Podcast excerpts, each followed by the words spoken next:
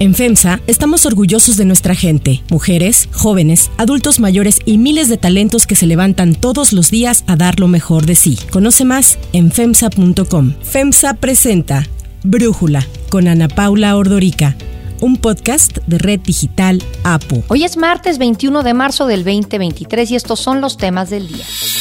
John Kerry, enviado especial para el clima del gobierno de Estados Unidos, llega hoy para acompañar al presidente López Obrador a la conmemoración del natalicio de Benito Juárez en Oaxaca y para la supervisión de proyectos de energía renovable. Hoy se cumple un año desde que se inauguró el Aeropuerto Internacional Felipe Ángeles, el AIFA. Pero antes vamos con el tema de profundidad. El día de ayer, el presidente ruso Vladimir Putin le dio la bienvenida a Xi Jinping en Moscú, a donde llegó el presidente de China en una visita de trabajo de tres días. Así le agradeció Xi la invitación a Putin. Querido presidente Putin, yo siempre lo llamo mi querido amigo. Estoy muy agradecido por la invitación para visitar de nuevo Rusia en una visita de Estado, justo después de mi reelección. Durante el primer día de reunión, que duró aproximadamente cuatro horas y media, se hablaron de temas relacionados con el gas natural y el conflicto en Ucrania. El tema del cual todo mundo está atento es justamente esto, la postura de China ante la invasión rusa a Ucrania. Hace un mes, Xi Jinping se ofreció como mediador en el conflicto Rusia-Ucrania en medio de la desconfianza de Occidente y presentó un plan de 12 puntos para resolverlo. En la propuesta, el gobierno del presidente chino reiteró su postura de ser neutral, aunque en el documento reafirmó que los gobiernos occidentales son culpables de la invasión a Ucrania. En el marco del encuentro, Xi Jinping aseguró que está dispuesto a mantenerse del lado de Rusia en aras de la polaridad que existe en el mundo y reiteró las coincidencias que comparten ambas naciones. Además de que China está dispuesta a defender junto con Rusia un sistema internacional y una democratización de las relaciones internacionales. En una entrevista para el periódico chino El Diario del Pueblo, Vladimir Putin dijo que China y Rusia tienen alianzas en donde no hay un líder y un seguidor y que tampoco existen restricciones o temas tabú. Su relación, aseguró, se enfoca en un puente para buscar la armonía mundial y para eso, de acuerdo con lo que escribió Putin, los mandatarios han conversado al menos 40 veces. Ambos países mantienen relaciones comerciales. El caso emblemático es el acuerdo del gasoducto Poder de Siberia, que representó para China la importación de 4 mil millones de metros cúbicos de gas natural en el 2020 y que espera seguir aumentando esta cantidad para el 2023. Desde el inicio de la invasión militar de Rusia a Ucrania, China fortaleció sus vínculos económicos con Rusia y, según datos ofrecidos por el Kremlin, el año pasado el comercio entre los países se duplicó. China fue uno de los países que se abstuvo a la hora de votar una resolución de condena a la invasión rusa en la Asamblea de la ONU. Y aunque no ha apoyado explícitamente a Moscú, sí se ha opuesto a las sanciones de Occidente en contra de Rusia. Durante la visita del presidente chino a Moscú, Vladimir Putin reconoció el desarrollo de China. En los últimos años, China ha dado un salto. Esto genera un interés genuino en todo el mundo e incluso los envidiamos un poco. La visita de Xi Jinping se da cuando la Corte Penal Internacional acaba de ordenar el arresto de Putin por crímenes de guerra que tienen que ver con la deportación de niños en los territorios ocupados por Rusia en Ucrania para darlos en adopción a familias rusas. A pesar de la orden de arresto este fin de semana, Vladimir Putin realizó una visita a Mariupol, una de las ciudades ucranianas invadidas por los rusos. No solo Rusia enfrenta momentos críticos, también China llegó a esta reunión después de la crisis en sus relaciones con Estados Unidos por los globos espías. Después de esta visita a Rusia, se espera que el presidente Xi Jinping pueda conversar por teléfono con el presidente de Ucrania, Volodymyr Zelensky. El análisis.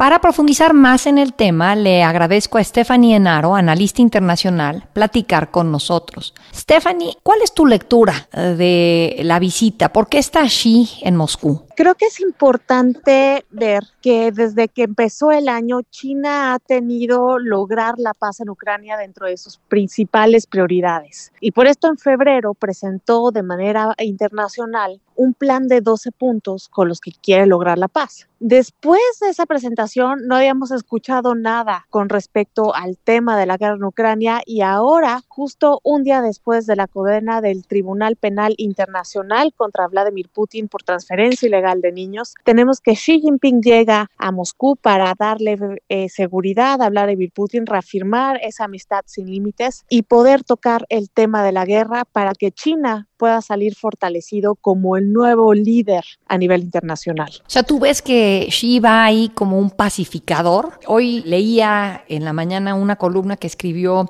Gideon Rackman en el Financial Times, en donde recordaba una visita que hizo Mao Zedong a Moscú en 1957, hablando de que en el mundo soplaban dos vientos, el viento del este y el viento del oeste, y que él sentía que el viento del este era el que estaba prevaleciendo en este momento, ¿no? Él decía eso. Y era un líder mucho más bélico. Pero te estoy entendiendo que sientes que Xi sería más pacifista. En este sentido, sí, porque le conviene lograr la paz. No hay que olvidar que Rusia es su vecino, entonces lo que pase en Rusia, la inestabilidad que logre ocurrir en Rusia, afecta directamente a China a través de su frontera norte. Ahora, también hay que ver que con un conflicto con Estados Unidos por Taiwán, que sí está en el mapa hasta el momento, China necesita asegurar el acceso a fuentes de energía, por ejemplo, de Rusia, de tecnología militar de Rusia y también apoyo diplomático para poder sortear los designios de la comunidad internacional. Entonces, claro que va como pacifista porque es un tipo de paz que le conviene a nivel geopolítico dentro de su zona de influencia. Sí, justo te quería preguntar por esto, la ecuación Taiwán, pero tú lo estás, ahorita me lo dices este, en términos pues diplomáticos, de suministro energético, me imagino que también de semiconductores y tal, pero si Xi no con condena esta invasión rusa a Ucrania. No sé qué implicaciones, si alguna, tendría para eh, la isla que China reclama como suya. ¿Tú qué ves ahí, Stephanie? Yo lo veo ligado a la iniciativa global de seguridad que China está impulsando desde hace ya tiempo y en la que vela por la integridad territorial de las naciones, entendiendo que sigue considerando a Taiwán como su territorio. Entonces, en este sentido, pueda unir intereses con Rusia, ¿no? Hablando de Crimea, hablando del Donbass que se ha anexado para preparar el escenario en caso de que ellos deseen hacerlo. Ellos están tomando nota de lo que está pasando ahora con Ucrania y hay que notar que el valor geopolítico de Taiwán, más allá de que si es una democracia o no lo es, es que es una isla que está en el litoral chino y que sirve para contener el poder marítimo de China. Entonces, si hay algún conflicto con China, puede servir como un portaaviones natural enorme para que no pueda desplegar China su poder marítimo. Entonces hay que el valor estratégico que esto tiene y lo que significa también para China poder controlar su litoral. Claro. Ahora, tomando en cuenta esto que nos dices, alguna de las especulaciones que se hacen es que para Putin era importante recibir a Xi Jinping para solicitarle armamento para poder utilizar en la guerra contra Ucrania o en la invasión en contra de Ucrania. Si Putin le pide este armamento a Xi, ¿tú crees que se lo va a dar el líder chino? Me parece que no, porque sería ya un apoyo directo a Rusia y esto a China no le conviene porque sus principales socios comerciales son Estados Unidos y Europa. Entonces no le convendría. Yo creo que más bien lo mantendría en términos de apoyo comercial, como lo ha venido haciendo hasta ahorita con el gas, por ejemplo, con el petróleo, con eh, el mercado de semiconductores que de alguna manera puede justificar sin intervenir directamente. Y ahí vemos que mientras los occidentales desvían armas a Ucrania, lo que China le envía a Rusia pues es dinero a través del comercio. Y bueno, se espera que hoy platiquen Xi Jinping y Volodymyr Zelensky, el presidente de Ucrania. ¿Qué podemos esperar de esta llamada? Yo no sé si yo fuera Volodymyr Zelensky, si confiaría en lo que pueda platicar con Xi Jinping después de que lo está haciendo esta conversación desde Rusia, en donde va a estar todavía dos días más.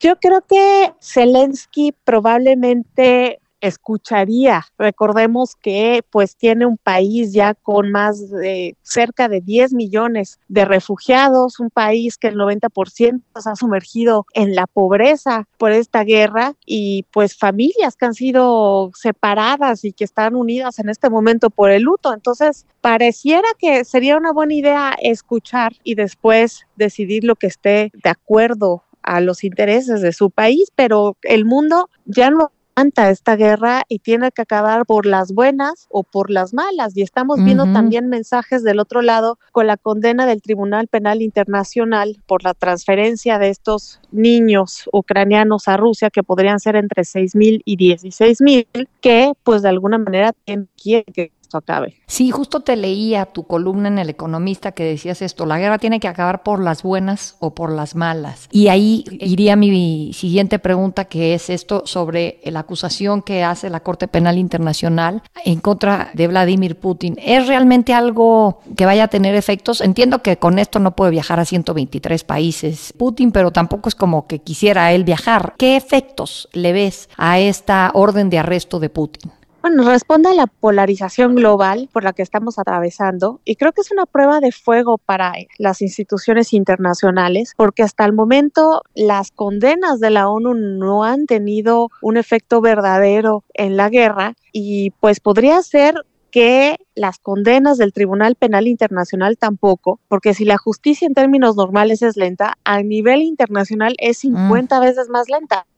Te pongo el ejemplo del 2014, cuando empieza la invasión Rusia a Crimea, se pusieron a abrir investigaciones de si había o no cometido Putin crímenes de guerra y llegaron a sus conclusiones hasta el 2020. Se tardaron seis años. Ahora eh, pues esto puede ir demasiado lento y el hecho de que Vladimir Putin no acabe ahí sentado, pues también puede acabar con su credibilidad porque Rusia no reconoce al, a la Corte Internacional de Justicia, tampoco lo hace Estados Unidos. Y aquí la única razón por la que sí entra es porque Ucrania reconoció la jurisdicción de la Corte, pero solo por ser crímenes de guerra que se cometieron en Ucrania. Si no, no mm. tendrían otro ángulo y pues dudo que pues Vladimir Putin se entregue. Claro, bueno, hasta fue desafiante y viajó a Mariupol, ¿no? Apenas se emitió esta orden de arresto en contra de Putin. Así es, justo al día siguiente se aparece en Mariupol y se le ve platicando con la gente de manera tranquila, conduciendo por la ciudad y caminando hacia la filarmónica. Eso fue un mensaje de a mí ni me preocupan y tampoco creo que puedan quitarme mi libertad. Lo dejó muy claro, aparte de que Mariupol es una ciudad icónica porque, ¿sabes? Se ha convertido en el símbolo de la destrucción de una guerra que se supone que iba a ser muy corta. Stephanie Enaro, muchísimas gracias por este análisis y por platicar con nosotros. A ti, Ana Paula. Si te gusta escuchar Brújula, te invitamos a que te suscribas en tu aplicación favorita o que descargues la aplicación Apo Digital. Es totalmente gratis y si te suscribes será más fácil para ti escucharnos. Además, nos puedes dejar un comentario o calificar el podcast para que sigamos creciendo y mejorando para ti. Hay otras noticias para tomar en cuenta. 1. John Kerry Vamos a contar con la visita de nuevo el día 21 de marzo, si no hay cambios en su agenda, nos va a acompañar el secretario Kerry, que es el representante del presidente Biden para cambio climático. Así fue como el presidente Andrés Manuel López Obrador confirmó el encuentro que tendrá hoy con el enviado especial para el clima del gobierno de Estados Unidos, John Kerry, quien en esta ocasión visitará Oaxaca. Se trata de la sexta visita del funcionario estadounidense a nuestro país desde el 2021 que inició el gobierno de Joe Biden. El encuentro, que incluirá una visita al corredor interoceánico del istmo de Tehuantepec, busca mostrar los esfuerzos de desarrollo en energías renovables que se llevan a cabo en México. Hay que recordar que el gobierno federal informó que se construirán 10 parques industriales a lo largo del corredor en colaboración con Estados Unidos. La presencia de Kerry en Oaxaca también incluirá atender la invitación que López Obrador le hiciera para acompañarlo a Guelatao a la conmemoración del natalicio de Benito Juárez. Sin embargo, lo que ha llamado la atención en el marco de esta visita es la protesta de la Unión de Comunidades Indígenas de la zona norte del Istmo, quien este fin de semana instaló un bloqueo sobre la carretera transísmica a la altura de la desviación de San Juan En respuesta a la falta de atención de autoridades locales a los daños ocasionados por las obras que se llevan a cabo ahí. ¡No al corredor interoceánico! ¡No al corredor interoceánico! ¡Fuera la marina de nuestras tierras! ¡Fuera la marina de nuestras tierras! Si no hay solución, bloquearemos la carretera por tiempo indefinido. La Unión de Comunidades Indígenas acusa que hasta el momento no existen manifestaciones de impacto ambiental ni consentimiento de las comunidades de la región para dichas obras, tales como los parques industriales o el gasoducto con inversión norteamericana que se contempla. No es la primera manifestación con exigencias al gobierno federal. Ya son 23 días del bloqueo de las vías del ferrocarril del Istmo de Tehuantepec en el tramo Mogoñe Viejo, Vixidú. Se ha denunciado que el megaproyecto del gobierno federal en el Istmo de Tehuantepec beneficia a las grandes corporaciones transnacionales, mientras que las demandas de la población regional simplemente no se han tomado en cuenta. 2. Despegue fallido. No somos iguales. Durante los gobiernos neoliberales nunca hicieron una obra como esta. El aeropuerto Felipe Ángeles se construyó en dos años y medio. Nos ahorramos 100 mil millones de pesos. Es el mejor aeropuerto de América Latina. Pese al discurso del presidente, el Aeropuerto Internacional Felipe Ángeles no ha logrado cumplir con sus objetivos principales a un año de su inauguración y este fue el argumento en el que el gobierno federal defendió su construcción, aliviar la carga de las operaciones del aeropuerto Benito Juárez. El AIFA ha transportado poco más de un millón de pasajeros en sus 10 primeros meses. Los datos de febrero y marzo aún no se encuentran disponibles pero va a ser difícil que en dos meses iguale lo de los primeros días. Para darnos una idea del tráfico aéreo, en el último mes del año pasado, el Aeropuerto Internacional de la Ciudad de México movilizó a poco más de 3 millones de pasajeros. El AIFA apenas movilizó a 211 mil. El cálculo del gobierno era que 2.4 millones de pasajeros utilizaran las nuevas instalaciones en su primer año, lo que implicaría que la meta alcanzada por este nuevo aeropuerto sea apenas del 46% respecto a lo previsto. El presidente Andrés Manuel López Obrador, que tiene giras cada fin de semana, solo ha usado el aeropuerto una vez, cuando viajó a Sonora, y no fue en vuelo comercial, pese a que se ha trasladado a varias de las ciudades que están incluidas en las rutas del AIFA.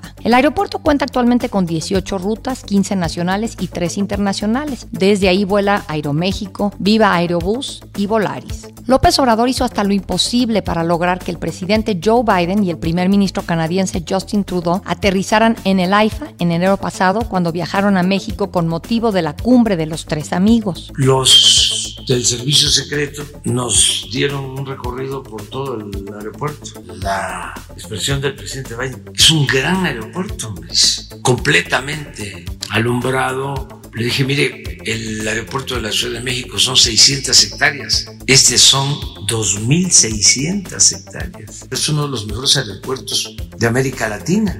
Uno de los principales motivos de que no termine, ahora sí que literalmente, de despegar el AIFA es su ubicación. Se encuentra en la base aérea militar de Santa Lucía en Zumpango, Estado de México. Las rutas de acceso no han logrado conectar a la terminal con la capital del país de manera efectiva, pese a los esfuerzos de infraestructura llevados a cabo por el gobierno federal y estatal. Como muestra, el proyecto de la ampliación del tren suburbano, que ha dicho el presidente López Obrador conectaría en 45 minutos la Ciudad de México con el AIFA sigue en obra. El gobierno federal no deja de impulsar el uso del aeropuerto Felipe Ángeles. El mes pasado se publicó un decreto para trasladar las operaciones de carga del aeropuerto de la Ciudad de México al AIFA. Para Brújula, Fernando Gómez Suárez, analista experto en temas de la industria aérea, negocios y turismo, nos habla de cómo llega el AIFA a su primer aniversario. A un año de su inauguración, el aeropuerto Felipe Ángeles no alcanza su meta inicial de 2 millones de pasajeros anunciados oficialmente. Tenía el potencial de quitarle al Benito Juárez el 20% al menos de los 55 millones de pasajeros anuales que se movilizan en el principal puerto aéreo del país.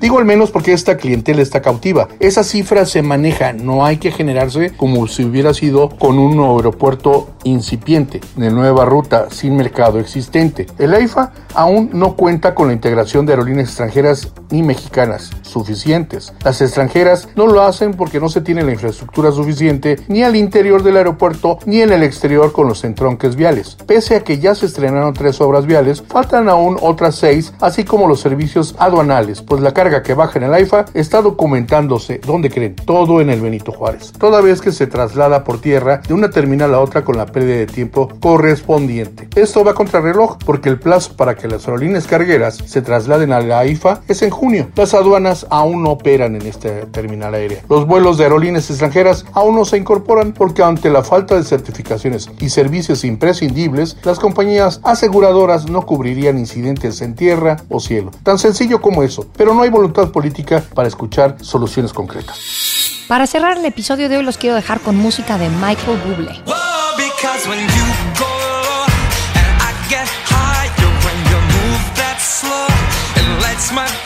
Higher, el álbum del cantante canadiense, ganó el premio Juno en la categoría de mejor álbum contemporáneo para adultos, lo que lo posiciona como el artista que ha recibido el mayor número de premios en la historia de estos reconocimientos. Este año Michael Bublé ganó un Grammy también por Higher como el mejor álbum tradicional vocal. En su carrera ya tiene cinco Grammys. En 2016 se enfrentó uno de los problemas más fuertes de su vida, el cáncer de su hijo, que apenas tenía tres años. Después de casi un lustro de tratamientos, ya se encuentra su hijo libre de la enfermedad.